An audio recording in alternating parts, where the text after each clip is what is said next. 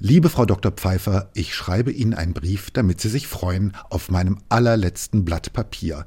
Immerhin nicht Klopapier. Erstmal Glückwunsch zu Ihrem neuen Posten als Ehrenvorsitzende der Anti-Impfkommission.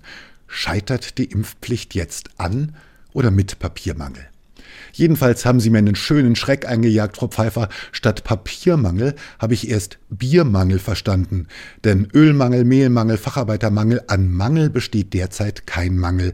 Marie Antoinette hätte gesagt, wenn Sie kein Papier haben, sollen Sie doch auf Schiefertafeln schreiben. Ist reitender Bote jetzt ein Beruf mit Zukunftsperspektive?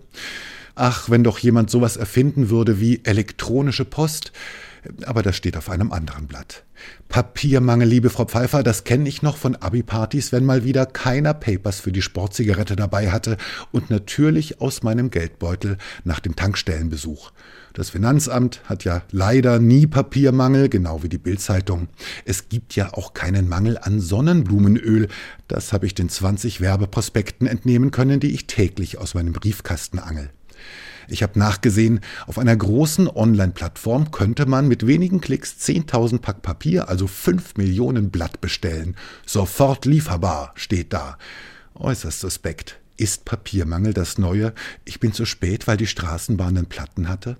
Oder nur ein raffinierter Trick von Ihnen, liebe Frau Pfeiffer, Papier schützt vor russischen Cyberattacken.